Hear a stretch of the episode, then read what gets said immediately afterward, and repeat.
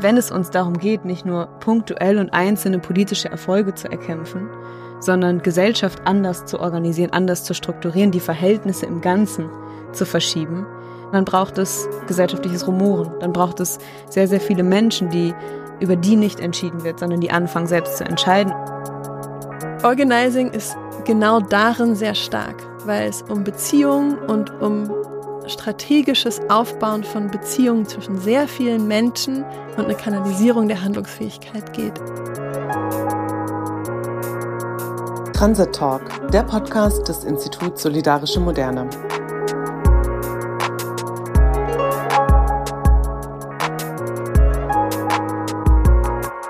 Herzlich willkommen zum Transit Talk. Heute gehen wir der Frage nach, zugegebenerweise der provokativen Frage nach, mit Organizing aus der Krise. Dafür wollen wir verstehen, was eigentlich unter dem Begriff Organizing zu verstehen ist, in welchen gesellschaftlichen Konfliktfeldern und für welche Aufgaben Organizing strategisch und praktisch sinnvoll sein kann. Und last but not least, was wir oder andere Bewegungen und Organisationen, die vielleicht nicht im Organizing stecken, davon lernen können, mitnehmen können und wie wir das unterstützen können.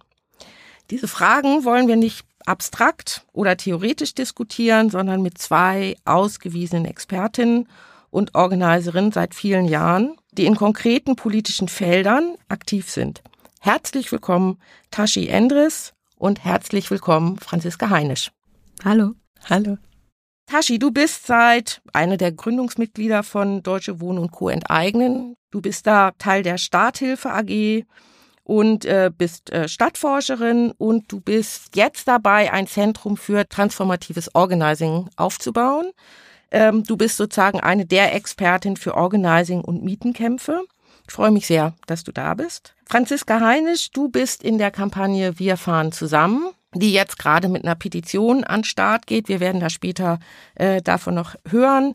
Du bist aber auch schon ewig lange oder ziemlich viele Jahre im, im Organizing und in Kämpfen für gerechte Entlohnung, Gewerkschafterin und in der, an der Schnittstelle für Klimagerechtigkeit aktiv. Du hast eine Organisation Justice in Global Europe gegründet und äh, stehst auch für das Konzept von Transformative Organizing. Wir freuen uns sehr von der Kampagne Wir fahren zusammen und von dem, was da drin steckt und was da in der Zukunft passiert, genaueres zu hören. Ich freue mich hier zu sein. Tashi, wir fangen am besten mit Deutsche Wohnen und Co. enteignen an. Deutsche Wohnen und Co. enteignen ist, glaube ich, über Berlin äh, wahnsinnig bekannt geworden, weil wir einen fulminanten Erfolg mit dem Volksentscheid 2021 gemacht hat. 59,1 Prozent der Berliner und Berlinerinnen haben für die Enteignung für die Vergesellschaftung von großen Wohnungskonzernen äh, gemacht. Das ist eine wahnsinnig starke Leistung, weil ihr sozusagen die ganze Stadt in Bewegung gebracht habt und euch eben über die Stadt hinaus. Das habt ihr unter anderem, nicht nur, aber habt ihr eben auch mit dem Organizing gemacht. Und vielleicht ist das jetzt ein sehr schönes Beispiel, nochmal genauer zu hören, was habt ihr eigentlich gemacht, wie habt ihr das auf den Weg gebracht und was hat das mit Organizing, der Organisierung von Mieterinnen und der Organizing von, Organizing von Berlinern und Berlinerinnen zu tun? Also ich glaube, dass der Erfolg von Deutsche Wohnen und Co. enteignen viel mit Organizing zu tun hat, dass bloß das vielleicht wichtigste Organizing lange bevor Deutsche Wohnen und Co. enteignen stattgefunden hat, angefangen hat. Und Deutsche Wohnen und Co. hätte nicht hätte keinen Erfolg haben können, wenn es nicht äh, seit 2011 ähm, einen neuen Zyklus von Mieterinnenbewegung in Berlin gegeben hätte. Und also ich war ab 2012 bis 2017 bei Deutsche äh, bei Cotti und Co. Äh, einer Sozialmieterinneninitiative am Cottbusser Tor und darüber hinaus. Und es gab zu der gleichen Zeit aber auch schon vorher die Mieterinneninitiative Berlin Südwest in Onkel Toms Hütte. Das war die erste Organisierung gegen Deutsche Wohnen, gegen Sanierungsmaßnahmen dort. Es gab das Bündnis Otto Suhl Siedlung, es gab das Bündnis gegen Zwangsräumung, es gab das Mietenwahnsinn Bündnis und eine ganz große Bewegung, die aus ganz vielen sehr lokalen Anlässen und Gruppen geschafft hat, das Mietenthema, den sozialen Wohnungsbau, das Recht auf Stadt auf die politische Agenda zu setzen, was vorher überhaupt nicht zur Sprache gekommen ist in den, in den Mainstream-Medien. Und diese lokalen Kämpfe haben äh, Beziehungen mit all ihren Nachbarn versucht aufzubauen. Also die haben nicht nur mit den Leuten geredet, die sowieso schon der Meinung waren, dass irgendwelche Dinge vergesellschaftet werden müssten, sondern mit der Nachbarin von nebenan, die die gleiche Mieterhöhung gekriegt hat und äh, die auch nicht zahlen konnte. Und durch diese Beziehungsarbeit und durch das sich selber gegenseitig erkennen, dass wir Rechte haben und uns gegenseitig darin unterstützen, diese auch wahrzunehmen und durchzusetzen, ist sozusagen der Nährboden entstanden mhm. für eine Bewegung, die dann so weitreichende Forderungen wie eine Enteignung stellen konnte. Und das war notwendig. Das haben wir selber auch am eigenen Leib sozusagen erfahren. Wir haben 2016 schon eine kleine Kampagne innerhalb von Corti Co. Ähm, organisiert, äh, wo wir auch gefordert haben, dass die Deutsche Wohnen enteignet werden muss.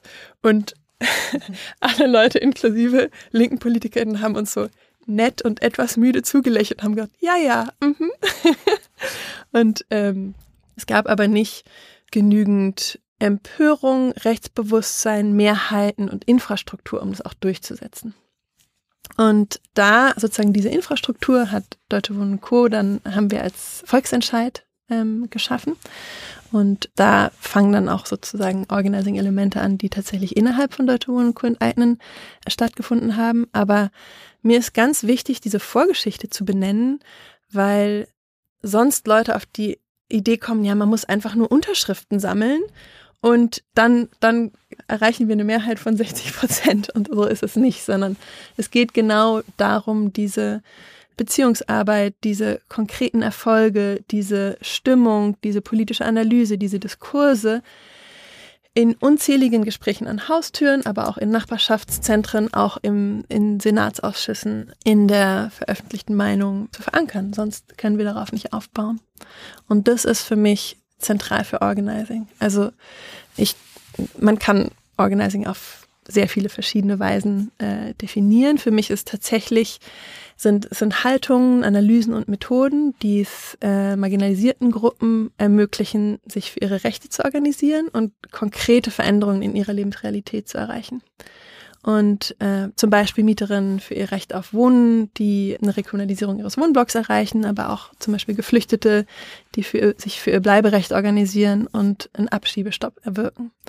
Und transformativ wird Organ Organizing dann, wenn es schafft, strukturelle Machtverhältnisse Schritt für Schritt zu verschieben und auf ganz verschiedenen Ebenen zu verschieben. Also in uns selbst internalisierte Machtverhältnisse. Also wenn ich in dem Prozess lerne, mich als weiße Person bewusst oder unbewusst weniger überheblich gegenüber Rassismus erfahrenen Menschen zu verhalten, dann ist das eine sehr kleine, aber auch für die Organisierung sehr notwendiger Schritt der Machtverschiebung. Auf einer kollektiven Ebene, wenn in unserer Gruppe diejenigen, die vorher vielleicht noch nicht aktiv waren, sich beteiligen und die Entscheidungen treffen, die sonst am Rand der Gesellschaft stehen. Auf einer institutionellen Ebene, wenn zum Beispiel Zugang zu Leistungen oder Löhne oder Gesetze oder Eigentumsverhältnisse sich verändern zugunsten von Menschen, die sonst unterdrückt werden von sei es Rassismus oder Klassen- oder Geschlechterverhältnissen.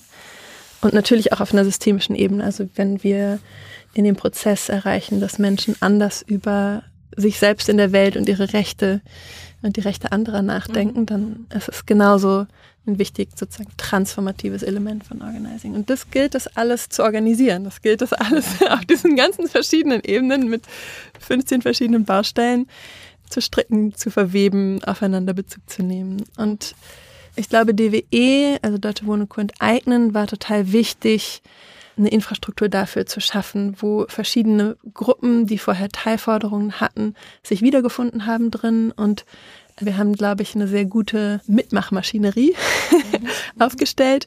Wir haben mit Elementen von Organizing gearbeitet. Und es ist mir wichtig zu sagen, es sind Elemente. Das ist keine sozusagen insgesamt klassische Organizing-Kampagne, weil es sozusagen in Organisierung im engeren Sinne geht es darum, nicht zu sagen, folgt mir, ich weiß, wo es lang geht, ähm, kommt zur Demo, sondern ins Gespräch zu treten mit Leuten und sie zu fragen, wo drückt der Schuh, was ist, wie willst du dich dagegen engagieren, wie, wie willst du, was willst du in den Kampf einbringen und diese Elemente des Machtverhältnisse gemeinsam analysieren, Strategien gemeinsam erarbeiten. Das gab es in bestimmten Phasen, sehr stark natürlich auch im Volksentscheid, aber der gesamte Prozess war sehr stark strukturiert durch einfach das Abstimmungsgesetz. Und an die Haustüren zu gehen und Leute zu überzeugen oder von ihnen zu hören, wie ihre Perspektive auf Staat ist und sie zu überzeugen, dass es auch für sie Sinn macht, wenn die großen Konzerne enteignet werden. Das ist ein sehr wichtiges Element von Organizing, aber es ist was ganz anderes, ob ich mit einer fertigen Kampagne mhm. wohin gehe, klingle und sage, bitte stimme am Sonntag so oder ob ich an eine Haustür gehe, wie wir es bei Cotton Co. gemacht haben und ganz offen Leute zur Mitgestaltung, ähm, zur Zielfindung, zu ja ganz verschiedenen Ebenen von gemeinschaftlichem Wirken und Werken ähm, ein, einladen konnten. Und deswegen, ja, finde ich es wichtig, die Elemente zu sehen und auch, dass eben auch viele Mobilisierungselemente in, in ähm, Deutsche Wohnen und Co. enteignen stecken. Und das ist auch, das ist auch total okay. So, ich glaube, dass manchmal gibt es so ein gegeneinander ausspielen, so, ah, das ist Organisierung, das ist Mobilisierung, das eine ist U und das andere ist Bäh und das bringt überhaupt nichts, weil wir halt zu unterschiedlichen Phasen von Bewegungszyklen unterschiedliche Schwerpunkte brauchen und es eher darum geht, wie wir diese sinnvoll aufeinander beziehen und ähm, auseinander entwickeln können, als das irgendwie so akademisch gegeneinander zu, zu stellen. Mhm, vielen Dank. Ich finde auch, dass es äh, sozusagen nochmal sehr deutlich macht, also A, dass du nochmal sagst, es hat eine Vorgeschichte, es müssen sozusagen, es gibt Kämpfe, die davor geführt werden, es braucht aber auch was, was sozusagen die verschiedenen Kämpfe, die ganz vielen verschiedenen Mieterinnenkämpfe, die du jetzt auch erwähnt hast, sozusagen auch zusammenführt in einem in einem Projekt, in einem Vorschlag. Und die Frage der Repräsentation von den verschiedenen davon betroffenen oder beteiligten Personen ist eine wichtige Frage des Sprechens, des Hörbarmachens und des Mitgestaltens. Das sozusagen einfach mal als Elemente festgehalten. Franziska, du bist auch schon lange dabei bei Wir fahren zusammen. Das hat ja auch schon eine längere Geschichte. Nichtsdestotrotz finde ich jetzt nochmal das ähm, nebeneinander stellen oder dich jetzt nochmal zu fragen, weil ihr arbeitet an einer Kampagne und seid dabei und stellt die sozusagen auch für die Zukunft nochmal auf und auch mit einem dezidierten Organizing-Ansatz. Wir fahren zusammen, wo es darum geht, in einem ganz anderen Feld erwerbstätige Beschäftigte der Verkehrsbetriebe zusammen mit Klimaaktivistinnen und Aktivisten zusammenzubringen in der Frage des Ausbaus von ÖPNV und guter Arbeit. Äh, vielleicht erzählst du noch mal genau, was Wir fahren zusammen ist wie ihr angefangen habt und was da drin eure das Besondere sozusagen in der Art ist, wie ihr arbeitet und wo ihr da sozusagen auch hinaus wolltet. Ja, ich versuche das mal so ein bisschen zu skizzieren. Eigentlich habe ich die ganze Zeit im Kopf schon über Parallelen und, äh, und Unterschiede zu DWE und sozusagen auch den Elementen, die Tashi rausgearbeitet hat, nachgedacht. Aber erst einmal ist, wir fahren zusammen einen Schulterschluss von ÖPNV-Beschäftigten ähm, mit Klimaaktivistinnen im Kern. Also sozusagen zwei Gruppen, die gerade von rechts mobilisiert extrem gegeneinander ausgespielt werden, deren Forderungen, einerseits gute Arbeitsbedingungen, andererseits ein Ausbau des ÖPNV, auch ganz häufig gegeneinander ausgespielt werden und die ehrlicherweise in dieser Konstellation bislang nur selten zusammengefunden haben, wenn es um ökologische Fragen ging.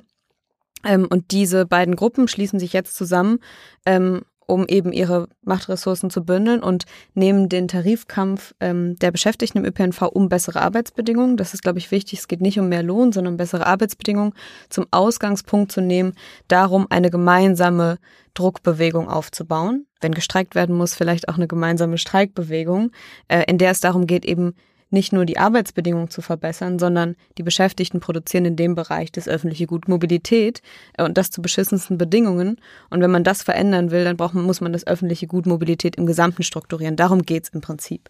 Und Angefangen hat das Ganze schon 2020 erstmal, würde ich sagen, als so ein kleines Experimentierfeld, wo das erste Mal Klimaaktivistinnen an Streikposten gegangen sind, das erste Mal Klimaaktivistinnen mit ihrem örtlichen Busfahrer angefangen haben zu sprechen und ähnliches. Das war aber vor allen Dingen eine Frage der reinen Solidarität. Also es gab Streiks und gab es seitens der Klimagerechtigkeitsbewegung Solidarität dazu.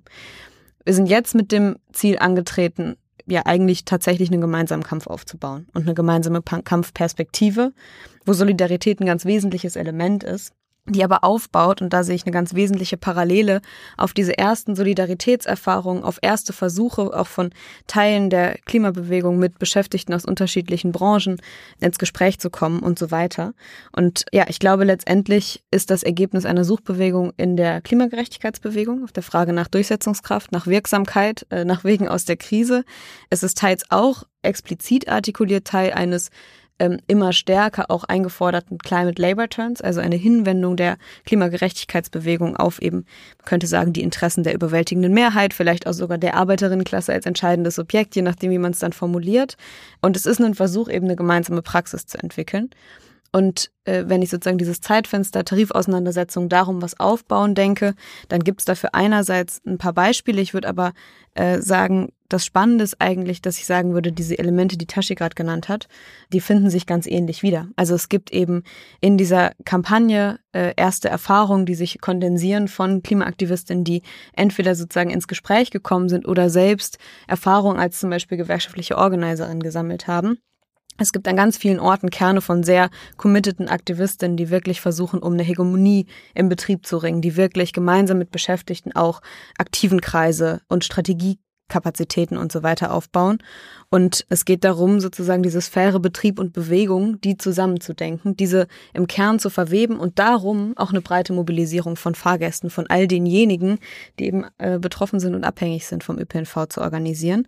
Auch da würde ich sagen, es gibt Organizing-Elemente, es gibt den Versuch, Organizing-Ansätze des gewerkschaftlichen und betrieblichen Organizings in die Bewegung zu übertragen. Es gibt Versuche, Elemente des transformativen Organizings in eine nachhaltige Bewegungspraxis zu übersetzen. Es gibt Versuche, äh, betriebliches Organizing anzuwenden. Und es gibt ganz, ganz viel, wo es darum geht, in die Breite zu kommen und möglichst viele Menschen erre zu erreichen, was im Wesentlichen dann doch eben das Megafon und die große Reichweite und die Masse und die Mobilisierung ist. Deshalb äh, habe ich gerade vor allen Dingen so gespannt auf die äh, Prinzipien und Elemente geblickt. Aber ja, wir sind angetreten, sozusagen äh, Unterstützung für ökologische Anliegen über die sowieso schon Überzeugten hinaus zu erschließen. Wir halten die Beschäftigten im ÖPNV ähm, aber natürlich auch in anderen Bereichen, jetzt primär erstmal im ÖPNV, dafür sehr, sehr entscheidend. Und glauben aber auch, dass eine reine Bündnispolitik eben nicht die notwendigen Machtressourcen, den notwendigen Druck schafft, um tatsächlich ein politisches Krisenmoment zu bewirken, was im Verkehrssektor, einem der entscheidenden Sektoren, wenn wir über äh, gerechten Klimaschutz reden, ein Umwirken, äh, Umdenken zu bewirken oder ein Umsteuern vielmehr, sondern dass es da tatsächlich neben Solidarität und Bündnissen etwas braucht, was ein gemeinsames Bedrohungspotenzial entfaltet, im Betrieb, an wichtigen Orten der Bewegung, also Schulen und Unis, aber dann auch in den Stadtteilen, in äh, da überall, wo wir, wo Gesellschaft sich strukturiert, äh, wo wir uns alltäglich sozusagen strukturiert finden auf eine Art und ähm, wo sich Menschen involvieren lassen. Und äh, Jetzt spreche ich allerdings nicht im Rückblick, sondern eher in so einem vagen Voraussehen auf das, was kommen könnte. Und vielleicht aber auch schon so ein bisschen an einem Moment, in dem wir die Erfahrung ab Herbst letzten Jahres aufnehmen können. Denn wir sind 2020, habe ich schon gesagt, gab es erste Versuche. Wir sind im Herbst letzten Jahres wieder gestartet mit dem Versuch, das neu aufzunehmen. Und das heißt, wir blicken jetzt zurück auf ein Jahr fast des Ausprobierens, was würde ich sagen in der Klimagerechtigkeitsbewegung relativ ungewöhnlich ist, und starten jetzt eigentlich in die heiße Phase und ähm, können da nochmal Erfahrungen, Learnings und auch ganz viel offene Fragen und Zweifel ähm, mitnehmen und versuchen, die zu beantworten, neben all dem Kämpfen vielleicht auch noch draus zu lernen. Vielen Dank. Ich finde jetzt nochmal beide Beispiele wahnsinnig eindrücklich, sozusagen, was da drin an so Möglichkeiten ist. Und ihr macht das auch beide, finde ich, sehr plausibel. Man möchte eigentlich sofort einsteigen, wenn man euch beiden zuhört. Nur zu.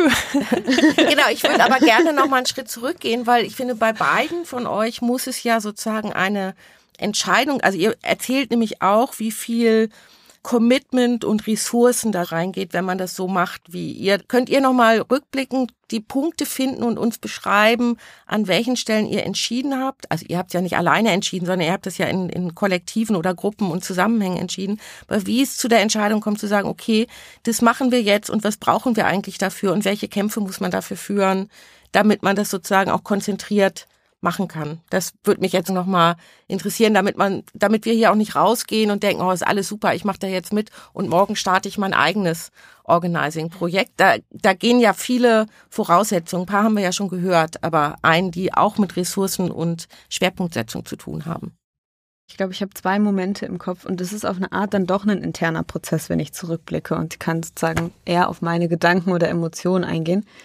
Ich glaube, das eine, ich habe mich eigentlich politisiert, ich komme so vom Rande des Ruhrgebiets, ähm, Hagen, äh, manche sagen auch Eintritt zum Sauerland, das würde ich ablehnen, aber so ähm, eine Region, die einfach wahnsinnig stark sich verändert hat über Jahrzehnte. Und ich würde sagen, nicht zum Positiven. Ähm, oder sozusagen, wenn man von florierender Region, wenn man darüber nachdenkt, dann man nicht zwangsläufig beim Ruhrgebiet. Und äh, sozusagen, wie ich aufgewachsen bin, war vor allen Dingen erstmal ein riesiger, naja, Abfuck über, wie diese Stadt war und dass es irgendwie keine Perspektive gab. Und ich habe immer nur gehört, hier wird alles immer nur schlimmer, nichts wird besser. Und das ist eigentlich eins, was ein Moment oder so eine Aussage, die mich mitpolitisiert hat, weil ich dachte, das kann aber doch gar nicht sein. Mit nach der Logik funktioniert es irgendwie nicht. Es hat mich wütend gemacht und irgendwie ohnmächtig und ich wollte dagegen was machen. Das war so ein Grundpolitisierungsmoment von mir. Und äh, ich glaube, eine Sache war, ich war sozusagen erst in so Bildungsfragen äh, eher aktiv und bin dann äh, ab 2018 stärker in der Klimagerechtigkeitsbewegung aktiv geworden und habe da gemerkt, ja krass, also die Menschen, mit denen ich mich politisiert habe oder aus meinem Umfeld heraus, wo ich mich politisiert habe, das sind die, die äh, als unsere GegnerInnen dargestellt werden. Und wo das auch gelingt, weil die halt auch nicht auf der mhm. Klimademo stehen. Ich glaube, das war das eine große Fragezeichen. Und das andere war, diese Geschichte der sehr, sehr jungen Klimagerechtigkeitsbewegung, so ab 2018, war ja eine, wo die Mobilisierung immer nur hochging, wo alles übertroffen wurde und wo 2019 im September dann 1,4 Millionen Menschen auf die Straße gehen. Und immer in den Momenten, in denen die Mobilisierung so wahnsinnig groß war, kam gleichzeitig gefühlt die Niederlage. Wir hatten die Riesendemonstration mit 1,4 Millionen Menschen und wir hatten gleichzeitig ein Klimaschutzpaket, was überhaupt nicht ausreichte. Und ich glaube, nach diesen Demonstrationen bin ich ganz häufig nach Hause gegangen und hatte das Gefühl, einsamer und alleiner zu sein als eigentlich davor, obwohl ich ja gerade in einer Masse von Menschen stand. Und ich glaube sozusagen diese Fragen, woher kommt eigentlich das Gefühl, denn doch alleine zu sein?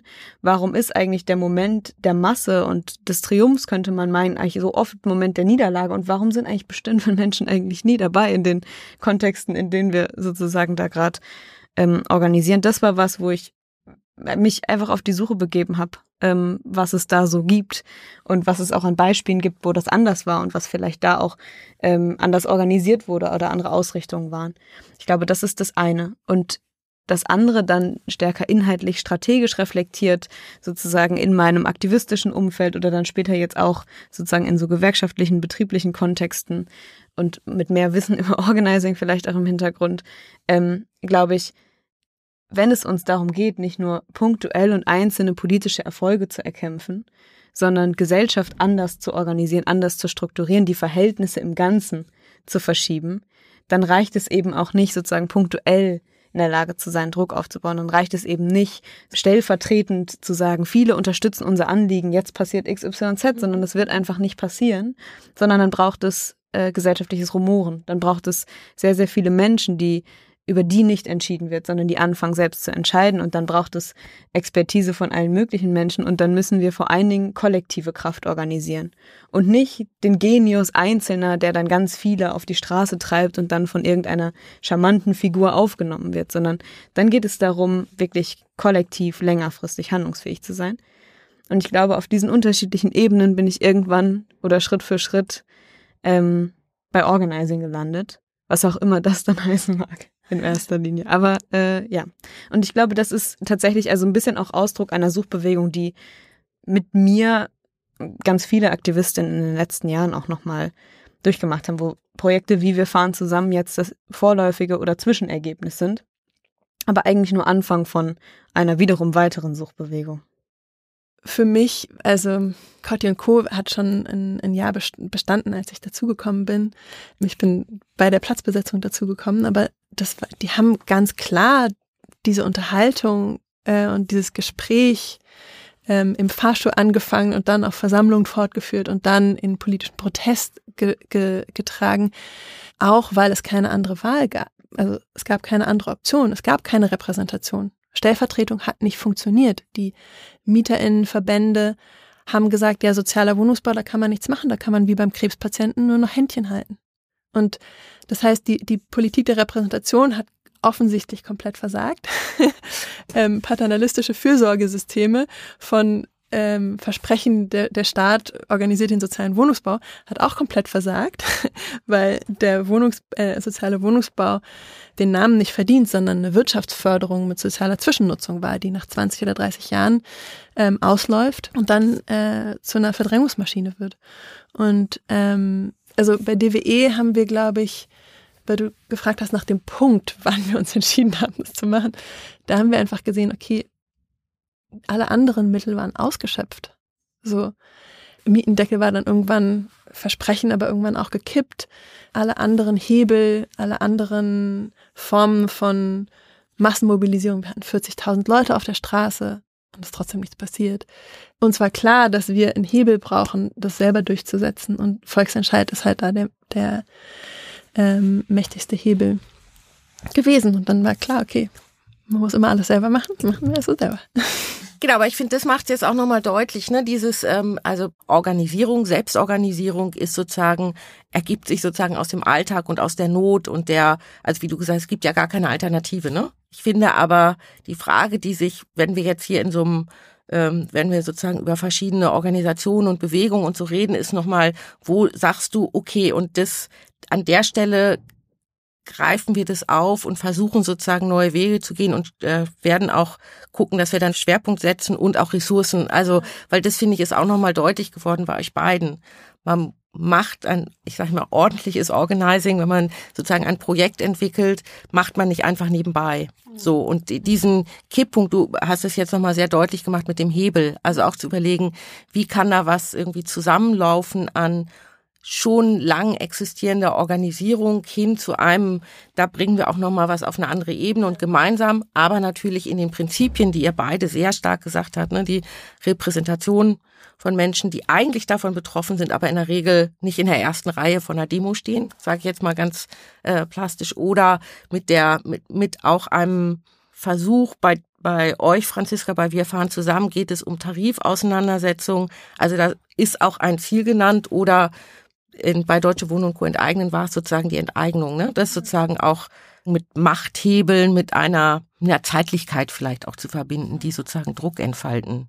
Ja, vielleicht kann ich dazu noch zwei Sätze sagen, weil ich glaube, diese Entscheidung, die treffen wir in so vielen verschiedenen Momenten. Also es gibt nicht diesen einen Moment, sondern in dem Prozess ist es immer eine strategische Entscheidung, also wenn wir in der Mieterinnenversammlung sitzen und manche Leute sagen, ja, das Problem ist die Mülltrennung und andere sagen, ja, das Problem ist der Vermieter und der Profit, dann ist es in dem Moment die strategische Orientierung, das eine Thema äh, zum Gegenstand zu machen als das andere. Wenn wir überlegen, okay, was kann ähm, ein gesellschaftlicher, sozusagen ein, ein Gegenüber sein, um ein gesellschaftliches Machtverhältnis zu problematisieren, dann macht es Sinn, den größten privaten Vermieter in, in, in Berlin, die Deutsche Wohnen, zu wählen, weil das als Sinnbild für sehr viele Leute zugänglich ist und die die meisten Profite machen und ähm, so weiter. Also ich glaube, sich da so zur ja eingebetteten, organisch oder unorganischen ähm, Komplizien zu machen, ist äh, ein ständiger Prozess und es hängt ja auch davon ab, nicht nur wann, wann ich finde, dass es Sinn macht, sondern ob wir in einem Prozess schaffen, dass es für genügend andere Leute Sinn macht, genau, genau. dass wir das, mhm. dass wir gemeinsam die Stärke aufbauen können, das anzugehen. Eine Sache ähm, würde ich gerade noch einhaken. Ich glaube, was, was, was wir so beobachten ist, ich glaube, in der Debatte, wie sie sich so in Bewegung und Co. entfaltet hat, ist immer die Frage, wie kommt man jetzt zum Organizing? Und das sozusagen, wenn man die Frage stellt, dann kommt man zu Organizing, wenn man in einem Organizing-Zusammenhang plötzlich landet und lernt oder dann, weil man ein kluges Buch gelesen hat und sich denkt, oh, jetzt will ich unbedingt Organizing machen oder wie auch immer oder aus einer äh, strategischen Ratlosigkeit. Aber Organizing an sich ist das Handwerkszeug, die Methode, äh, vielleicht auch die Haltung. Ähm, und darum gebaut sind Fragen wie Strategie, politische Überzeugung und so weiter. Und ich glaube, das eigentlich Entscheidende finde ich, zum Beispiel politisch strategisch, ich finde so der Bereich öffentlicher Infrastruktur, also dessen, was öffentlich ist, was uns allen gehören sollte, was uns allen zur Verfügung stehen sollte, sei es ÖPNV oder das, was es sein sollte, wie beim Wohnen, ähm, das sind Bereiche, da treffen ganz, ganz viele Interessen aufeinander. Und Interessen sehr vieler Menschen überschneiden sich. Und es gibt sehr wenige, die profitieren davon, dass diese die Bedürfnisse, die sich darin ähm, so kondensieren und kulminieren, äh, dass die nicht erfüllt werden, sozusagen. Das ist eigentlich, wie es strukturiert ist. Und ich glaube, wenn wir als Klimagerechtigkeitsbewegung davon sprechen, dass wir die Kohlekonzerne angreifen müssen und die Automobilkonzerne und so weiter, dann müssen wir uns bewusst machen, es ist nicht nur der eine Konzern, es ist die gesamte Struktur und es ist die Art und Weise, wie unsere Wirtschaftsweise strukturiert ist. Und ich kann noch so viel dagegen sein und appellieren diese Konzerne und auch dieses ganze System wird nicht einlenken und sagen, huch, da haben wir uns mal eben vertan, sondern es ist eine Frage von Macht und Druck. Und ich glaube, sozusagen dahergeleitet ist dann der Bereich, in dem die Interessen vieler Menschen zusammenkommen, ein entscheidender, um eine Machtbasis überhaupt zur Verschiebung der sozusagen gesellschaftlichen Kräfteverhältnisse zu erwirken. Und das wird aber nicht funktionieren, wenn es instrumentell ist, weil dann wird es immer nur die eine Kampagne, das eine Projekt oder dieser Pilot sein und so weiter. Und ich glaube, langfristige Organisierungsprozesse ähm, zeigen dann was auf, wo ganz häufig eigentlich, würde ich sagen, zum Beispiel in der Rückschau von so Klimaaktivismus ähm, eine Leerstelle ist, nämlich eine Akteursanalyse, nämlich eine mittelfristige Strategie, nämlich die Frage, wie schafft man denn jetzt viele Menschen zu involvieren, die selbst eine Kampferfahrung machen und darin Verantwortung übernehmen für sich und für andere und für die gemeinsame Sache. Und ähm, da erlebe ich dann wiederum das Zweite, wo ich manchmal eine schiefe Ebene in so dieser Debatte um Organizing äh, wahrnehmen würde. Ähm, nämlich ganz häufig neben dieser Ausspielung, okay, Organizing oder Mobilizing, was können wir jetzt tun? Die Antwort ist immer beides und möglichst viel von allem oder so, aber ähm, gibt es dann auch die Frage, aber Organizing, das ist doch immer im Kleinen. Also über das persönliche Gespräch kommt man doch nie auf die Ebene, in der wir tatsächlich was gewinnen können.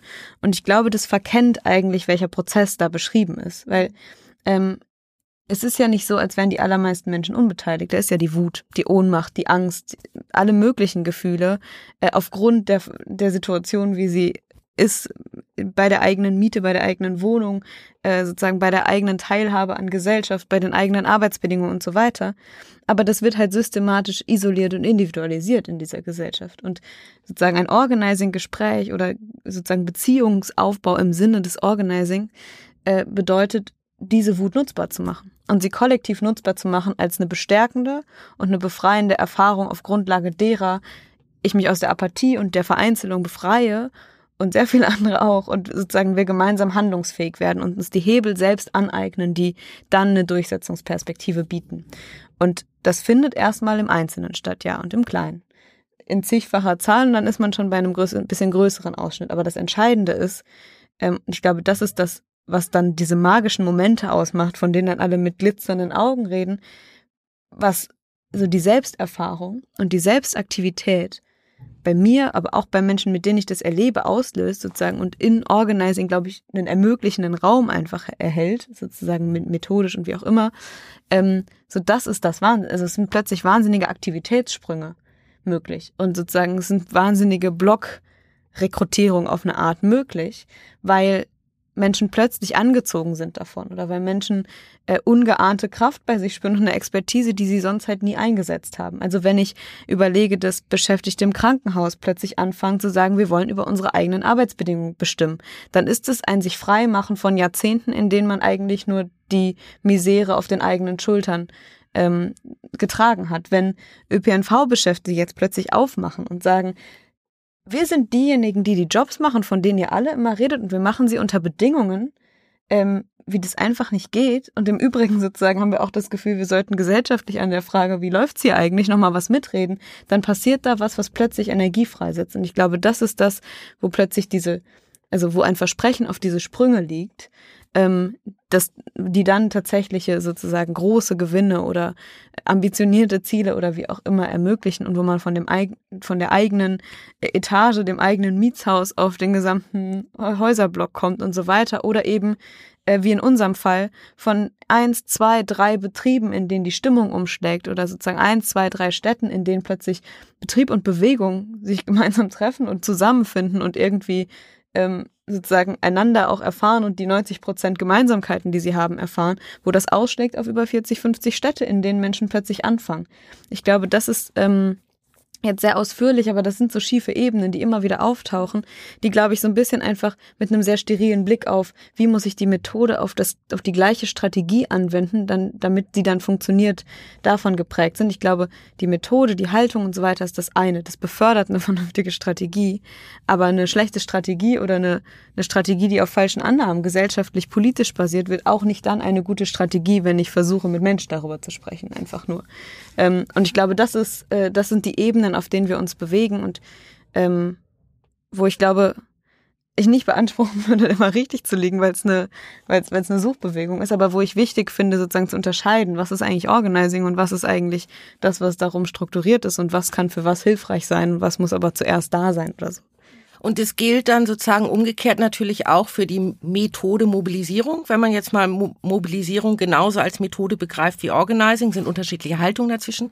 Ich wollte nur sagen, weil das ist auch sozusagen eher die Frage dann nach dem strategischen Gegenstand, dem Themenfeld und so weiter und so fort, weil jedes, und ich finde, das macht Deutsche Wohnen und Co. enteignen relativ gut deutlich, aber eigentlich auch die Wir fahren zusammen Kampagne. Es braucht auch die Bühne oder die Plattform, des Zusammenkommens und des sozusagen aus dem Organizing die neue Repräsentation und so weiter und so fort irgendwie auf eine andere Bühne, eine sichtbare, hörbare Bühne irgendwie, ich sag mal, zu tragen. Also bei Deutsche Wohnen und Co. enteignen war es ein bisschen jetzt nicht nur die Bühne, sondern die, wenn ich dich jetzt richtig verstanden habe, Tashi, eben auch die Mitmachplattform und diese bisschen den Versuch, das in diese, in den Volksentscheid, in eine Kampagne für den Volksentscheid, dem sozusagen eine Temporalität und ein Ziel zu geben bei euch sind sozusagen die Tarifauseinandersetzungen oder jetzt die Beteiligung an Fridays for Future, an den Demos, die es ja sozusagen weiterhin gibt. Mhm. Entweder, dass ihr dann, du kommst ja nachher nochmal drauf, was zu der Petition, zu eurer Idee der Petition sagt, aber auch, dass man Blöcke bildet auf diesen Demos. Worauf ich hinaus will, ist, vielleicht ist die Fragestellung, Organizing versus Mobilisierung, nämlich genau die falsche Fragestellung, weil beides muss man sozusagen eigentlich strategisch gucken und an bestimmten Punkten geht es gut zusammen an bestimmten Punkten ist es vielleicht auch einfach nebeneinander. Ja, ich glaube, die Frage ist, wie man das in, zusammen ins Verhältnis setzt. Ich genau. glaube, so naive, sagen wir mal, 90er, Nuller Jahre Ansätze von Schwarmintelligenz und man macht einen Aufruf und Flyer und dann kommen Leute schon und es wird irgendwas Großes. Da fehlt halt der Kit der Verbindlichkeit, der tatsächlich Macht aufbaut, die in Hebel oder in institutionelle Veränderung münden können. Ne? Wenn ich einfach nur sage, äh, kommt dann und dann zu der und der Ecke und ähm, wir machen eine große Demo, dann gibt es sehr wenig Bezugspunkt zu den Leuten, die nicht schon vorher der Meinung sind, dass es wichtig ist. Es gibt keinen Bezugspunkt, wie aus diesem Nebeneinander die Straße runterlaufen, Vertrauen, Zugehörigkeit, Verlässlichkeit, Verbindlichkeit entstehen kann. Und Organizing bietet sozusagen ein ein Werkzeugkoffer, aber auch eine Haltung, die sozusagen auf all diesen Stufen so ein Kit ist, an. Wie komme ich denn von dem Gespräch an der Haustür mit der Nachbarin, die die gleiche Mieterhöhung hat, zu einer Beziehung, die Vertrauen und gegenseitige politische Bildung und gegenseitige Politisierung ermöglicht, hin zu einer Gruppe, die handlungsfähig ist, hin zu einem gemeinsamen einer gemeinsamen Analyse von Hebel, von Strategien, von AdressatInnen, von Zielpersonen ähm, oder EntscheidungsträgerInnen hin zu verbindlichen Strukturen, wie wir mit anderen Gruppen zusammenarbeiten, hin zu, was machen wir dann eigentlich, wenn wir gewinnen? Sind wir eigentlich dafür bereit? Ich glaube, ganz oft braucht man erstmal ein wirkliches Ja, dass man sich in eine realpolitische Machtauseinandersetzung wirklich reinbegeben will die widersprüchlich und messy und was auch immer ist.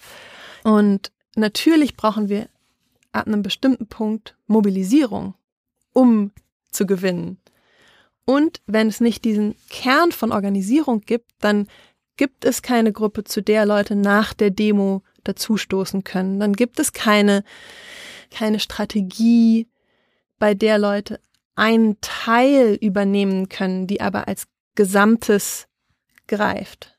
Und ich glaube, genau diese, diese Kunst und das ständige Wiederlernen, wie wir das produktiv verknüpfen können, ist das, worum es eigentlich geht. Ich glaube, wir verlieren total wertvolle Zeit, wenn wir die Sachen gegeneinander ausspielen und wenn wir uns nicht damit beschäftigen, was Bewegungszyklen sind, in welchen Momenten wir erstmal Vertrauen durch Organisierung und Strategie, durch Organizing aufbauen müssen, wann wir größer werden müssen und wann wir auch in so einem Moment der, der Explosion, die du es gerade beschrieben hast, wo auf einmal Millionen von Menschen auf der Straße sind, eben die Infrastruktur bereit haben müssen, die Bewegungsinfrastruktur, damit der ganz natürliche oder ja immer auftretende ähm, Abschwung in Mobilisierung aufgefangen werden kann und äh, in, in verstetigtere Gruppen übergeleitet werden kann. Und was, ähm, das sind ja, finde ich, gute Beispiele, an denen man was deutlich macht und vielleicht auch für die TVN-Auseinandersetzung nochmal diskutieren kann. Ne? Ihr habt jetzt die Erfahrung gemacht, Vielfalt, Berliner Mietenkämpfe, aber auch sozusagen nach dem Scheitern des Mietendeckels musste irgendwie was anderes her. Man war sozusagen, also es gab ja auch keine Alternative weiterzumachen als in Mietenkämpfen, weil die Lage wird immer bedrohlicher. Ihr habt sozusagen als Deutsche Wohnen und Co. enteignen Elemente vom Organizing entwickelt und sozusagen daraus eine Kampagne für einen Volksentscheid gestrickt. Der ist gewonnen worden mit neun, habe ich ja vorhin gesagt, 59,1 Prozent, was ja fast niemand so erwartet hätte. Das muss man ja tatsächlich auch sagen. Und jetzt geht ihr sozusagen an eine, an eine Grenze, weil der wird einfach ausgesessen. Genau, und was könnten Methoden sein, wie muss man darüber nachdenken, nicht nur methodisch, sondern wie muss man darüber nachdenken, da neue Machthebel zu finden, um das sozusagen wieder zu, zu forcieren, sozusagen, und nicht nur auf einer machtpolitischen Ebene den Senat dazu zu zwingen, sondern auch die, mit denen man das die ganze Zeit gemacht hat, mittels Repräsentanz und Organizing und so, weiterhin an Bord zu halten, um sozusagen die, die Idee der, der Vergesellschaftung auch weiter wach zu halten. Also äh, ihr seid jetzt gezwungen, tatsächlich auch nochmal zu überlegen, was sind jetzt eigentlich Mittel und Wege, das, was ihr aufgebaut habt, auch zu halten und weiterzutreiben. Also die kurze und zu kurz greifende Antwort vielleicht darauf ist, wir haben uns entschieden, dass wir einen Gesetzesvolksentscheid machen, wo das direkt demokratische Instrument des Volksentscheids nicht eine Entscheidung des Parlaments ersetzt, sondern direkt ein, ein Gesetz formuliert, was dann auch in Kraft tritt, falls wir äh, eine Mehrheit äh, erreichen können. Und dabei folgen wir sozusagen ganz viel wieder dem der Struktur, die ihre Tücken hat, auch ihre Vorteile hat von dem Abstimmungsgesetz. Und ähm, wir haben aber in den letzten Jahren seit dem gewonnenen Volksentscheid und seit der Erfahrung mit dieser Verschleppungs- und Aussitzungspolitik des Senats ganz viel Erfahrung gesammelt in, wir müssen eigentlich wieder sozusagen von unseren Wurzeln lernen. Also wir müssen eigentlich wieder von der Vielfalt der mietenpolitischen Kämpfe, die davor waren, lernen. Wir müssen eigentlich ganz viel untereinander erstmal voneinander lernen, weil wir vorher ein, ein klares Ziel, eine klare Strategie hatten, wo es sehr leicht war, Leute einzubinden oder mh, mm, willkommen zu heißen. Und jetzt haben wir ganz viel Zeit genommen, um zum Beispiel wieder in verschiedenen Kiezen Organizing zu machen, voneinander zu lernen. Wir haben jetzt gerade eine Phase, wo wir uns gegenseitig Workshops geben. Und ich glaube, das ist auch was total Wichtiges, so eine Zeit sich zu nehmen, zu lernen, weil also auch in Organizing oder wie auch immer man es nennt, ehrlich gesagt, hänge ich überhaupt nicht an diesem Begriff Organizing. ich muss erstmal sehr viel lernen, wenn ich, wenn ich relativ viele Privilegien in, in der Gesellschaft erfahren habe und dann bin ich gewöhnt, dass die Gesellschaft mich in den Mittelpunkt stellt. Das heißt, wenn ich eine Politik machen will, in der es nicht um mich geht, nicht um meine Perspektiven und nicht um meine, meinen Protagonismus, dann muss ich erstmal verlernen, wie mache ich das eigentlich? Also, wie kann ich eigentlich sinnvoller Teil von einem Prozess sein, wo ich nicht die Hauptperson bin? Mhm. Und was sind denn die genauen Fähigkeiten und das Handwerkszeug, um in der dritten Reihe super sinnvolle Arbeit zu machen, ohne dass es um mich geht? Und genauso ist es für Leute, die sehr viel an den Rand gedrängt werden. So, ähm, es geht ganz viel um Vertrauensaufbau. Wer sind denn diese Leute, die mit mir Politik machen wollen? Ist es eigentlich wirklich willkommen, dass ich meine Perspektive, meine Realität ins Zentrum stelle und kriege ich tatsächlich die Unter Unterstützung oder die, das Willkommensein? Oder ist es nur ein anderer Spruch, was gar keine Realität darstellt in, in, in, im Alltag der Organisierung? Und dafür brauchst ganz viele Lernprozesse von allen Seiten. damit eine andere Handlungsfähigkeit entsteht. Und es braucht viel Zeit. Und ich glaube, ganz viele Leute wenden sich so, probieren einmal kurz Organizing aus, was sie unter Organizing verstehen, wie zum Beispiel ein paar Haustürgespräche oder ein paar XYZ, was eher so ein Tool ist oder so ein Handwerkszeug ist. Und dann funktioniert es nicht gleich und dann denken sie, ah nee, Organizing funktioniert nicht. Und ich glaube, es ist total wichtig, Verständnis für diese langsamen Lernprozesse zu entwickeln, um zu verstehen, worum es, um was die Größe der Aufgabe ist eigentlich, worum es bei Organisierung geht. Wenn wir Organisierung über Unterschiede hinweg erreichen wollen, je größer die Unterschiede sind, umso mehr Beziehungsarbeit machen, müssen wir machen. Umso mehr müssen wir über uns selber und übereinander lernen, damit wir gemeinsam arbeiten können. Und das ist die Basis, sozusagen die kleinste Einheit unserer Handlungsfähigkeit. Und die braucht Zeit und die braucht Ressourcen. Mhm. Mhm. Also ich finde es mit der äh, Geduld haben, finde ich total wichtig, was du nochmal und auch sozusagen an den Prinzipien sozusagen festzuhalten. Und mir geht es auch mit meiner Frage gar nicht darum, dass transformatives Organizing oder wie auch immer man die Methode nennt, alle Probleme löst. Und trotzdem äh, möchte ich gerne noch mal ein bisschen darauf hin, dass man in diese Machtkonflikte reinkommt und dass ich auch eine Ungeduld angesichts der, ich sag mal, großen Transformationskonflikte inmitten deren wir uns ja gerade befinden, sozusagen an so vielen Punkten, Klimagerechtigkeit, öffentliche Infrastruktur, Finanzialisierung des Wohnungsmarktes und so. Es gibt ja so auch eine berechtigte, finde ich auch eine berechtigte Ungeduld, die man auch mit Wut übersetzen kann oder mit, äh, wir brauchen auch Konzepte, die äh, Machthebel, also sozusagen erzwingen oder eine Eskalation erzwingen. Ne? Und wie, wie können wir das zusammendenken, glaube ich. Und für mich war für dich jetzt, also auf dich bezogen, Franziska, die Frage, ihr baut da gerade sozusagen neues Solidaritätsnetzwerk auf in diesem also Labor Turn in der Klimagerechtigkeitsbewegung, Klimaturn in den, in den Gewerkschaften am Beispiel von ÖPNV-Beschäftigten und den Tarifauseinandersetzungen.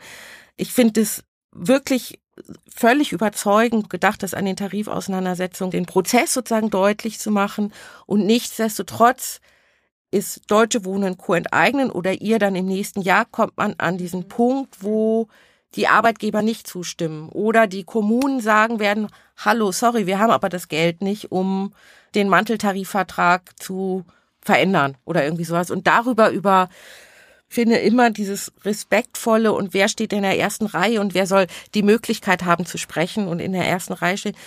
Und gleichzeitig zu denken, wie kriegen wir das gemeinsam auch in so eine Eskalation und Erzwingungslogik auch rein, die auch tatsächlich Machtfragen versucht zu stellen.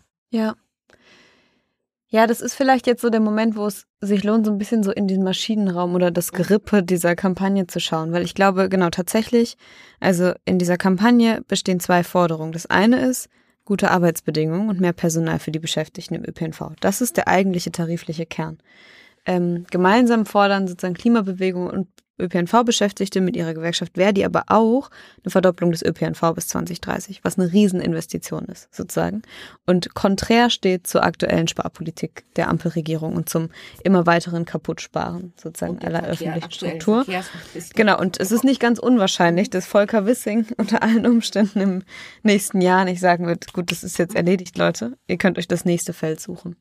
Und es ist aber ja trotzdem die Frage, okay, was bräuchte es, um das zu bewegen, um dieses Gerüst zu bewegen und darin sozusagen Spielräume zu schaffen, von denen es heute heißt, die gibt es nicht. Immer dieses, es ist ja kein Geld da, das ist ja nicht möglich, rechtlich oder wie auch immer. Und wir antworten darauf sozusagen, es braucht eine kombinierten, die kombinierten Machtressourcen von verschiedenen Gruppen. Es braucht sozusagen die Beschäftigten, äh, die im Wege von Tarifauseinandersetzungen wenn der ÖPNV nicht fährt, einen richtigen großen Druckhebel haben, von dem aber die Öffentlichkeit sehr politisches Element ist. Also in jedem Arbeitskampf ist die Öffentlichkeit politisches Element, das entweder sozusagen zugunsten oder gegen den Streik ausschlagen kann. Ähm, das ist das eine sozusagen, was die Klimabewegung ins Feld führen kann, aber noch darüber hinaus eigene Fähigkeiten, gesellschaftliche Mobilisierung hinzukriegen. Und sozusagen dann ne, die Breite aller Fahrgäste, die potenziell betroffen sind, auch relevant. Also was wir versuchen, ist jetzt nicht sozusagen, wir sagen, Tarifauseinandersetzung be beginnt und wir planen jetzt fünf Demos, sondern wir fangen jetzt an, Tarifauseinandersetzung äh, sozusagen beginnt in 2024 und haben vor dieser Phase des Druckaufbaus erstmal die Phase des Strukturaufbaus. Und es geht darum, einerseits Mehrheiten im Betrieb zu formieren, die bereit sind, für ihre Forderung einzustehen, aber auch sozusagen sich der äh, politischen Forderungen verschreiben. Es geht darum, Mehrheiten an ähm, für die Klimagerechtigkeitsbewegung entscheidenden Orten der Verankerung aufzubauen, Schulen, Unis, also Orten und da ein Potenzial ähm, nutzbar zu machen oder eine Handlungsfähigkeit zu erzeugen hinsichtlich Klimastreiks im eigentlichen Wortsinn, also wie es sie noch nicht gab, einfach, dass systematisch tatsächlich Schulen bestreikt werden können, dass tatsächlich ein Unistreik stattfinden kann, sozusagen, also ein eigenen Machthebel aufzubauen über Struktur und daraus resultierende Handlungsfähigkeit. Und das dritte Element, also sozusagen Wiederaufbau, Revitalisierung der Bewegung an sich.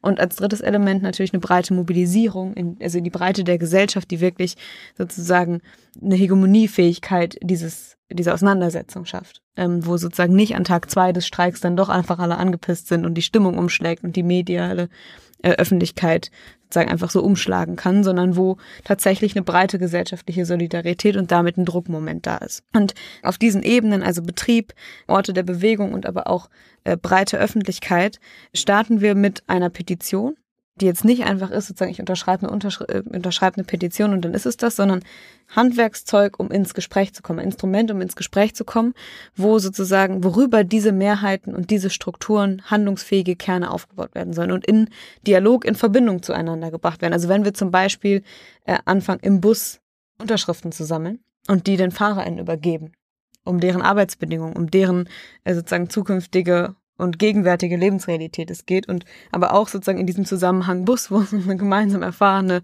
Verhinderung von Mobilitätswende und so weiter geht, ähm, dann heißt das immer, diese Welten zusammenzubringen, in Dialog zu bringen und darüber was zu formieren, was ein neues Subjekt Klimabewegung ist. Also wo Klimabewegung nicht heißt, ich Franziska Klimaaktivistin, sondern wo Klimabewegung heißt und die Beschäftigten aus dem ÖPNV und die äh, Leute in dem Kiez, der überhaupt gar nicht mehr angefahren wird von Bussen, weil sozusagen es lohnt, ist sowieso nicht so attraktiv attraktiv, ärmere Viertel anzufahren. Oder die SchülerInnen der Schule, bei denen der Bus nur noch äh, zu ganz ungünstigen Zeiten kommt. Oder eben die Studis an der Uni, die merken, dass halt, wenn ein Semesterticket nicht mehr weiterfinanziert wird, das mit dem sich bewegen können, unmöglich wird oder so, wo das sozusagen sich aufbaut und in Verbindung kommt. Und insofern ist sozusagen ein Element, wo man eigentlich sagt, ganz häufig ist es, wir unterschreiben die Petition, dann soll Volker Wissing mal regeln. Das nutzen wir nicht, um Volker Wissing jetzt damit äh, zu adressieren, sondern um Strukturen aufzubauen, mit denen wir dann in einem entscheidenden Moment tatsächlich in der Lage sind, das zu machen, aber ohne dass er sagt, ja, ist ja ganz süß, was ihr da aufgebaut habt. Und gleichzeitig, also das ist sozusagen erstmal dieses, den Machthebel der Tarifauseinandersetzung gesellschaftlich nutzen, weil es um gemeinsam geteiltes Interesse nach einem vernünftig finanzierten ÖPNV geht. Das ist das, was sozusagen wir fahren zusammen als unmittelbare Kampagne betrifft. Und dann, glaube ich, kommt ins Spiel, wir wissen mit ziemlicher Sicherheit, oder zumindest bin ich davon überzeugt, dass wir nicht so durchschlagend gewinnen werden, dass es dann geregelt ist. Das heißt, es stellt sich vor allem die Frage, wie verhindern wir, dass dann danach der große Cut ist und alles vereinzelt wieder. Und ich glaube, ähm, da ist vor allen Dingen entscheidend, welche Strukturen sich dann eigentlich herausbilden, die dann auch mittelfristig tragbar sind. Also das Ziel ist auch, ähm, danach einen vergrößerten Kern von Aktivistinnen, von Beschäftigten zu haben, die aus diesen Erfahrungen lernen können und sozusagen das weiter aufbauen können, die weiter dranbleiben können, damit eine vergrößerte Handlungsfähigkeit zu haben, einen Pol in dieser Bewegung zu formieren, der sagt, wir orientieren auf die äh, ArbeiterInnen in bestimmten Sektoren und bauen Allianzen mit denen auf, sodass wir eine gemeinsame Bewegung formieren. Und das passiert zum Beispiel, indem diese Methoden des Organizings, wo man ja erst immer so denkt an ich für nach außen hin zu einer bestimmten Zielgruppe ein Gespräch, wir auch versuchen, in den einzelnen Gruppen anzuwenden. Also wo wir, glaube ich, einfach Erfahrungen alle haben von Aktivismus, der einen halt auch nach der nächsten Kampagne erstmal hat ausbrennen lassen oder wo Menschen erstmal passiv werden, weil es einfach übersteigert ist an Aktivität und so weiter. Also wo eigentlich versucht wird, eine nachhaltige Form von einem sehr hohen Aktivitätslevel von Aktivismus hinzukriegen. Und ich glaube, die äh, und dann sozusagen äh, belasse ich es dabei. Das äh, letzte Element ist auch, Menschen machen in dieser Kampagne, würde ich sagen, eine Erfahrung von Selbstwirksamkeit und einer Solidarität, die nicht mehr einfach so verschwindet. Also ähm, es geht nicht einfach nur darum, sich dann irgendwann am Streikposten zu treffen, sondern was im letzten Jahr passiert ist, ist, dass Aktivistinnen, wenn sie erstmal an den Betriebshof kommen, in der Regel mit sehr viel Skepsis und sogar Ablehnung konfrontiert sind und ähm, wo es sozusagen klassische aktivistische Praxis wäre zu sagen, ja dann eben nicht. Ähm, und wo es dann darum ging, Schritt für Schritt ein Vertrauen, eine Beziehung aufzubauen, über die Erfahrung konkreter Solidarität. Und sei das eben in der entscheidenden Phase des Streiks, zum Beispiel wie geschehen in Göttingen, eine Stadtversammlung zu machen, wo sozusagen die Bühne entsteht, für Beschäftigte zu erzählen, warum ihr Arbeitskampf aber Teil von uns, unserem gemeinsamen Interesse ist, oder sei das, ähm, indem man tausende Unterschriften und Postkarten sammelt von äh, BürgerInnen in Leipzig, die sagen, ich unterstütze diese Auseinandersetzung und dann die an PolitikerInnen übergibt und so weiter. Also so diese konkreten Solidaritätsmomente, die dazu geführt haben, dass in manchen Orten jetzt äh, Betriebsgruppe und Klimaplenum äh, regelmäßig gemeinsam stattfindet. Und das ist, würde ich sagen, das, was über die einzelne Demo, über die einzelne Kampagne, über den einzelnen Streiktag hinausweist und wo ich der festen Überzeugung bin, dass es immer mehr Menschen gibt und das Ziel ist, diese Anzahl so weit wie möglich auszuweiten, die aus dieser Erfahrung heraus sagen, drunter mache ich es nicht mehr. Und darüber sozusagen anfangen, aus den Erfahrungen weiter aufzubauen. Und wer weiß, vielleicht gelingt es uns so bis und anlässlich der Bundestagswahl 2025, nicht weil wir so sehr auf Wahlen und ihre Ergebnisse vertrauen, sondern weil es wieder ein Fenster ist, in dem politisch Dinge in Bewegung geraten können, ähm, tatsächlich äh, einen Umsteuern im Verkehrssektor zu bewirken. Das zumindest wäre das Ziel und wir müssen dann, glaube ich, 25 auswerten, ob es gelungen ist. Viel Erfolg dabei. Nein, und wir werden uns ja dran beteiligen. Tashi? daran würde ich total gerne anknüpfen und auch nochmal auf deine Frage zurückkommen nach der Dringlichkeit. Die, der können wir uns alle nicht entziehen und wir müssen auf die Dringlichkeit reagieren. Ja zu der Erzwingungslogik, weil die verschiedenen anderen Mechanismen von repräsentativer Politik und Stellvertreter-Dings nicht funktionieren. Und Erzwingungslogik in, in Organizing ähm, als ersten Schritt bedeutet, verbindlich organisierte Menschen und verbindlich organisiertes Geld als Ressource oder andere Formen von Ressourcen. Und die müssen wir aufbauen als, als Hebel, zusätzlich zu anderen Hebeln wie Volksentscheiden oder Tarifrunden. Der dritte Punkt, ob das im Konflikt steht mit einer geduldigen Auseinandersetzung mit intersektionalen Machtverhältnissen, da sage ich kein Ja zu. ich glaube, es ist ein Problem, das als Widerspruch zu sehen. Ich glaube umgekehrt, dass es eine Voraussetzung ist dafür, dass wir diese Organisierung über Unterschiede hinweg hinkriegen. Weil wenn wir nur dann Erfolg haben können, wenn wir viele und wenn wir divers sind, dann müssen wir lernen, die Unterschiede zwischen uns ernst zu nehmen, zu adressieren und konstruktiv zusammenzuarbeiten. Und das ist keine Nettigkeit oder Befindlichkeit, sondern es ist eine strategische Voraussetzung. Und Organizing ist genau darin sehr stark, weil es um Beziehungen und um strategisches Aufbauen von Beziehungen zwischen sehr vielen Menschen und eine Kanalisierung der Handlungsfähigkeit geht. Und das bietet ja eine Verbindung zwischen genau äh, diesen verschiedenen Sphären von Politik. Ich finde, das ist jetzt fast schon wie so ein ähm, Schlusswort. Für mich wäre jetzt meine Abschlussfrage an euch tatsächlich nochmal zu sagen, es gibt Organisationen, Bündnisse, Zusammenschlüsse, wie zum Beispiel das Institut Solidarische Moderne. Wir arbeiten auf einer anderen politischen Ebene. Also wir werden uns nicht oder Einzelne von uns verschreiben sich vielleicht auch den konkreten sozusagen Organizing-Kampagnen, die es gibt. Aber als Institut werden wir es nicht machen. Es wird auch andere Organisationen geben oder Zusammenschlüsse, die es machen deswegen vielleicht die Abschlussfrage an euch nochmal. Was wollt ihr sozusagen unseren, nicht nur unseren Zuhörerinnen und Zuhörern, sondern uns vielleicht auch nochmal mit auf den Weg geben, zu sagen, wie wir euch in dem Ansatz unterstützen können und quasi das Agenda-Setting, das gesellschaftliche Agenda-Setting für ÖPNV als Infrastruktur, die wir alle unterstützen. Enteignung, Vergesellschaftung von großen, also am besten allem, aber erstmal großen Wohnungskonzernen. Also wenn ich das jetzt mal als Themen- und Agenda-Setting. Und das ist ja was, was andere Organisationen vielleicht auch unterstützen können oder wo ihr sozusagen auch nochmal eine Aufgabe vorsieht für die, die jetzt nicht äh, Teil einer Wir fahren, also nicht, weil man die schlecht findet, sondern weil es nicht die Art der Arbeit ist, bei der Lokalgruppe Wir fahren zusammen in Berlin mitzumachen oder bei Deutsche Wohnen und Co. enteignen, Kiez-Team Neukölln oder so. Worin, worin könnten sozusagen nochmal Unterstützungsmomente liegen, genau diese Prinzipien auch stark zu machen und damit auch zu unterstützen, die du jetzt, Tashi, nochmal so schön ausgearbeitet hast? Ich glaube, im Prinzip habe ich das Gefühl, haben wir beide, ähm, Tashi muss mir im Zweifel widersprechen, definiert sozusagen Organizing als eine Methode mit ganz vielen Anknüpfungsmöglichkeiten, mhm. wo man im Kern einen sozusagen Prozess in einem Einzelgespräch oder auch sozusagen in einem größeren Zusammenhang eine verstetigte Organisierung und so weiter aufbaut. Aber für gelingende Kämpfe und Kämpfe, die wir gewinnen können, spielen dann ganz viele Elemente, die wir jetzt an unterschiedlichen Stellen im Gespräch angerissen haben, ähm, eine große Rolle. Und ich glaube sozusagen an verschiedenen Orten, in verschiedenen Konstellationen bündelt sich Erfahrung und bündeln sich Ressourcen, die nutzbar gemacht werden kann. Und wo es einen eigentlich ein großes Problem ist, was wir haben, wenn wir sagen, wir müssen uns jedes Mal alles von Null auf erschließen. Ich glaube zum Beispiel die Frage, wer sind eigentlich relevante Akteure, wen gilt es zu bewegen, an wen denkt man auch nicht im ersten Schritt, sozusagen, also diese Akteursanalyse vorzunehmen, aber auch Verbündetenkreise zu identifizieren. Ähm, die Frage von, wie entsteht Agenda und was heißt Agenda-Setting, wie wie sozusagen transportiert sich ein Narrativ, was funktioniert, was funktioniert nicht, aber auch einen Versuch, gemeinsam eine strategische Fokussetzung zu schaffen und sozusagen nicht, ähm, wie es dann ganz häufig am Ende von so Strategiedebatten ist, einfach sagen, ja, es braucht halt ein Nebeneinander von allem, sondern sozusagen, ich glaube, es gibt auch Plattformen, auf denen wir versuchen können, sozusagen Fokus zu setzen. Und sei es nicht auf eine Methode, sondern auf ein Themenfeld und sozusagen bestimmte Meilensteine, an denen wir gemeinsam arbeiten, ähm, sozusagen in sehr unterschiedlichen Rollen.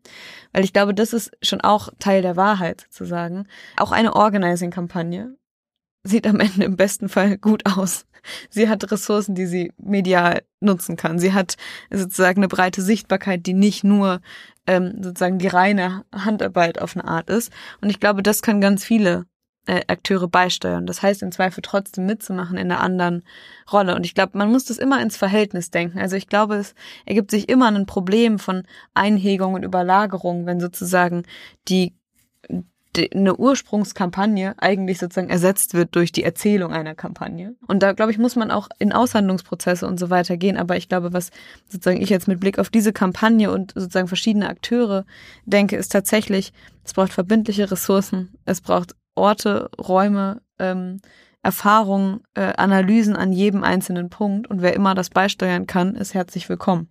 Und ähm, traut sich ja dann vielleicht doch beim dritten Anlauf noch ein Gespräch zu führen. Ähm, aber sozusagen all das ist Puzzleteil, würde ich sagen. Und ich glaube, das ist was, wo auch verschiedene Akteure zusammen können. Ähm, und worum es dann gilt, einen Prozess zu organisieren.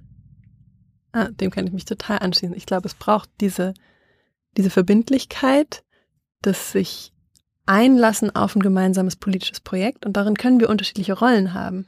Aber in dem Moment, wo wir uns anschauen und sagen, okay, wir arbeiten gemeinsam auf, auf dieses Ziel hin, ist es hilfreich, wenn Leute, die aus dem akademischen Kontext oder ähm, aus dem theoretischen Kontext kommen, Teil von diesem Prozess werden wollen. Ich glaube, wir kommen bloß nicht darum, dass man gegenseitig die Sprachen lernen muss. Und ich glaube, da ist es vor allem eine Aufgabe von Leuten, die viel formale Bildung haben und viel Zugänge hatten, Sprache zu lernen, die für Organizing funktioniert. Und dafür ist ehrlich gesagt das Mitmachen im Kiez-Team Neukölln oder in der lokalen Ortsgruppe von, äh, von Wir fahren zusammen eine ziemlich gute Lerngelegenheit. Deswegen nochmal eine herzliche Einladung an alle mitzumachen und mitzudenken, äh, jetzt bei Deutsche Wohnen und Co. enteignen ähm, für den Gesetzesvolksentscheid. Wir das Gesetz, was wir schon entwickelt haben, zur Abstimmung stellen können. Und ähm, in einer anderen Initiative, die wir gerade neu und sozusagen an der Schnittstelle, die wo sich die Klimagerechtigkeitsbewegung und die Mieterinnenbewegung treffen, neu entwickeln, ist Mieterin for Future, wo wir uns für eine, einen Fokus auf soziale Gerechtigkeit in Klimaschutz und Wärmewende konzentrieren und Organizing basiert bundesweit versuchen, eine Bewegung aufzubauen, die sagt, dass es unmöglich ist, dass die Kosten für Wärmewende und Klimaschutz von den Ärmsten, nämlich von den MieterInnen alleine getragen werden müssen im Gebäudesektor. Und genau, und auch eine herzliche Einladung für Leute, die sich, die sozusagen diesen Wechsel im Modus operandi von sozialen Bewegungen vielleicht zu mehr Organizing lernen wollen, das zu tun. Also äh, es gibt ja verschiedene Angebote. Das Center für Transformatives Organizing ist ein Ort, wo Leute diesen Lernprozess gemeinsam reflektieren, gemeinsam beschreiten können. Es gibt ja jede Menge andere Orte, auch das Handwerkszeug, auch die Haltung und die Analysen gemeinsam zu schärfen. Großartig, also vielen Dank, weil ich glaube auch, dass es sozusagen natürlich das Thema der Zukunft, wie sozusagen die, also das Ökologische, die anstehenden ökologischen Transformationen nicht auf Kosten sozialer Gerechtigkeit gehen und nicht gegeneinander ausgespielt werden. Also so wie ihr, äh, Franziska, sozusagen im Bereich von Beschäftigten im ÖPNV und dem Ausbau von ÖPNV, soziale und ökologisches nicht gegeneinander stellen. So ist es jetzt natürlich bei der Wärmewende auch und da zu denken, wie kann man für das Recht auf energetische Sanierung streiten, ohne dass man die Mieterin sozusagen die Kosten dafür tragen, finde ich eine großartige startende Kampagne. Auch dafür viel Glück und ich hoffe, euch Zuhörerinnen ist es genauso, also war es genauso spannend wie für mich jetzt. Ich freue mich sehr, dass Tashi und äh, Franziska hier waren. Viel Glück bei all dem, was ansteht. Und wenn euch der Podcast gefallen hat, teilt den gerne, abonniert den Podcast auf der Plattform, wo ihr den gerade hört. Und wir hören uns beim nächsten Mal.